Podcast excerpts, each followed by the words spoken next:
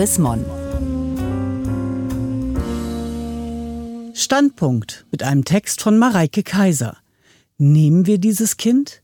Mit einem Bluttest können werdende Eltern herausfinden, ob ihr Baby das Down-Syndrom hat.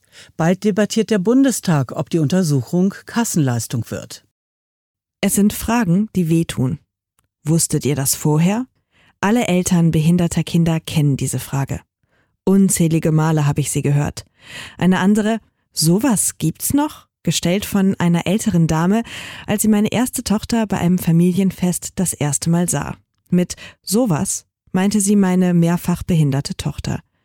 Diese Fragen suggerieren, muss das denn sein, ein behindertes Kind? Was sich niemand traut auszusprechen, aber viele denken, hätte man da nicht was machen können? Schon heute kann man einiges machen. Bei neun von zehn Föten mit Trisomie 21, auch Down-Syndrom genannt, entscheiden sich die Eltern für einen Schwangerschaftsabbruch. Drei Ultraschalluntersuchungen sind Routine in der Schwangerschaft. Bei vielen Schwangeren wird die Nackenfaltenmessung zur Erkennung eines Down-Syndroms zusätzlich einfach mal mitgemacht, selbst wenn sie sagen, dass sie sie nicht wünschen, weil ein Kind mit Down-Syndrom willkommen wäre. Nach einem auffälligen Befund der Nackenfalte können Eltern das Fruchtwasser untersuchen lassen. Nun gibt es einen Test, der die Trisomie 13, 18 und 21 erkennen kann, ohne das Fruchtwasser zu untersuchen. Einige Tropfen Blut der Schwangeren reichen aus. Das Risiko einer Fehlgeburt, das es bei der Fruchtwasseruntersuchung gibt, lässt sich damit vermeiden. Aktuell kostet der sogenannte Präna-Test 200 Euro und kann ab der neunten Schwangerschaftswoche durchgeführt werden. Bisher mussten die Eltern den Test selbst bezahlen. Die Krankenkassen übernehmen die Kosten nur in Ausnahmefällen. In diesem Jahr wird der Bundestag darüber debattieren, ob der Test eine Kassenleistung wird, also grundsätzlich von den Krankenkassen bezahlt wird. Der Präner-Test wird wohl die Nackenfaltenmessung ablösen und damit die nächste Untersuchung sein, die Ärztinnen und Ärzte Schwangeren empfehlen. Denen, die älter als 35 sind, den sogenannten Risikoschwangeren und vermutlich auch allen anderen. Wenn die Untersuchung zur Kassenleistung wird, können alle sie nutzen und nicht nur die Besserverdienenden. Und eine Leistung, die von den Krankenkassen bezahlt wird, die kann ja nur sinnvoll sein, oder? Als ich schwanger war, konnte ich mir beide Male nicht vorstellen, dass da ein Kind in meinem Bauch heranwächst. Und auch jetzt, wenn ich meine mittlerweile fünfjährige zweite Tochter anschaue, kann ich es kaum fassen, dass ich sie in meinem Bauch getragen habe. Aber wir Menschen wollen alles fassen und begreifen und wissen. Wir erhoffen uns von Wissen, Freiheit und Klarheit. In vielen gesellschaftlichen Bereichen stimmt diese Gleichung. Bei Schwangerschaft und Geburt geht sie aber nicht auf. Die Pränataldiagnostik suggeriert eine Sicherheit, die es nicht gibt. Der Präner-Test erkennt Trisomie 21 zwar mit einer Wahrscheinlichkeit von über 99 Prozent, doch auch bei einem Kind, das bei all den Untersuchungen keine Auffälligkeiten aufweist, kann es bei der Geburt zu Komplikationen kommen. Und 96 Prozent aller Behinderungen erwerben Menschen im Laufe ihres Lebens. Diese vorgeburtlichen Tests suggerieren außerdem, dass es ein Recht auf ein nicht behindertes Kind gibt. Ich möchte selbstverständlich, dass Frauen so viele Rechte haben wie möglich, mehr als aktuell, und dass sie entscheiden können, ob sie schwanger werden oder schwanger bleiben wollen oder nicht. Ein Recht auf ein nicht behindertes Kind sehe ich aber nicht. Die Frage, die die Pränataldiagnostik einer Schwangeren stellt, ist nicht, ob sie ein Kind haben möchte oder nicht. Die Frage lautet, willst du dieses Kind haben? Dieses Kind mit einer Chromosomenauffälligkeit. Dieses Kind mit einer möglichen Behinderung. Traust du dir dieses Kind zu? Was genau ein Leben mit diesem Kind bedeutet, lässt sich mit keinem Test herausfinden.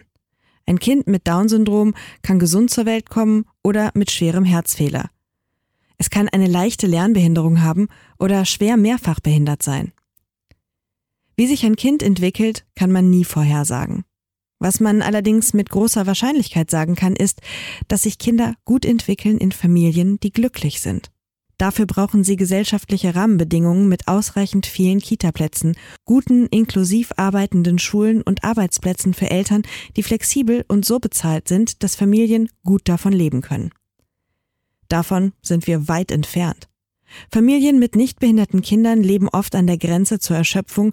Für Familien mit behinderten Kindern ist es noch schwieriger, den Alltag zu organisieren. Um einen Kita-Platz für meine erste Tochter zu finden, telefonierte ich knapp 50 Kitas durch. Wenn ich das Wort Mehrfachbehinderung erwähnte, endete das Gespräch schnell. Nachdem wir eine Kita gefunden hatten, brauchten wir noch einen Pflegedienst zur Begleitung im Kita-Alltag. Mehrere Krankenkassenanträge, Streitgespräche mit Sachbearbeiterinnen der Krankenkasse und Widersprüche später hatten wir endlich organisiert, dass unsere Tochter zur Kita gehen konnte. Wirklich inklusiv arbeitende Schulen sind rar, obwohl das Recht auf inklusive Bildung ein Menschenrecht ist und 2009 von Deutschland mit der UN-Behindertenrechtskonvention ratifiziert wurde. Noch schlechter sieht es mit den Arbeits- und Wohnmöglichkeiten für erwachsene Menschen mit Behinderungen aus. Sie leben in Sonderwelten.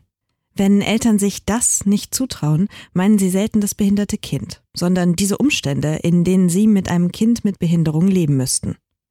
Von der Vision einer inklusiven Gesellschaft mit Chancengleichheit sind wir weit entfernt.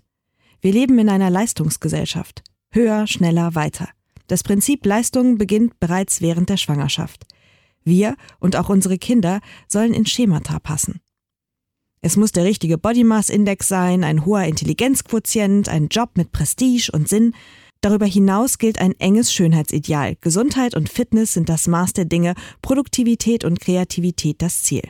Ich habe meine behinderte Tochter manchmal beneidet, wie sie so herausfiel aus den Rastern dieser Welt. Ihre Zufriedenheit hat das nicht negativ beeinflusst. Im Gegenteil. Wir wollen vorbereitet sein, begründen viele Eltern ihre Entscheidung für die Tests. Doch nur wenigen geht es darum, vorbereitet zu sein. Viele wollen verhindern, dass sie ein Kind mit Behinderungen bekommen. Sie wollen nicht schuld sein. Denn in all den Fragen, die Eltern behinderter Kinder gestellt werden, wird auch immer verhandelt, wer denn eigentlich schuld ist. Daran, dass das Kind so anders ist, als alle es erwartet hatten.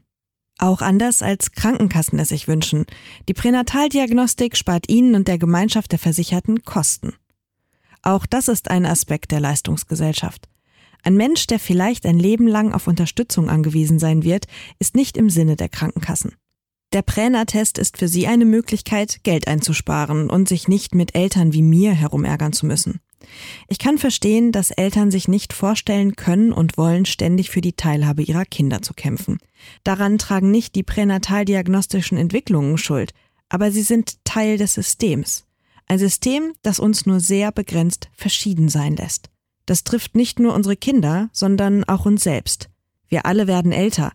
Damit steigt die Wahrscheinlichkeit, mit Behinderungen zu leben. Ist unser Leben dann nicht mehr lebenswert? Wollen wir eine Gesellschaft, in der unser Wert in erster Linie durch unsere Leistungsfähigkeit definiert wird? Heute ist es Down-Syndrom. Wird es morgen Tests zur Erkennung genetischer Veranlagungen für Krebserkrankungen geben, die dann einen Schwangerschaftsabbruch rechtfertigen? Und wer entscheidet, welches Leben lebenswert ist? Auch ich habe Fragen, die wehtun. Die möglichen Antworten sollten wir gemeinsam diskutieren. Gelesen von Mareike Hess, Februar 2019. Mehr Informationen unter www.chrismon.de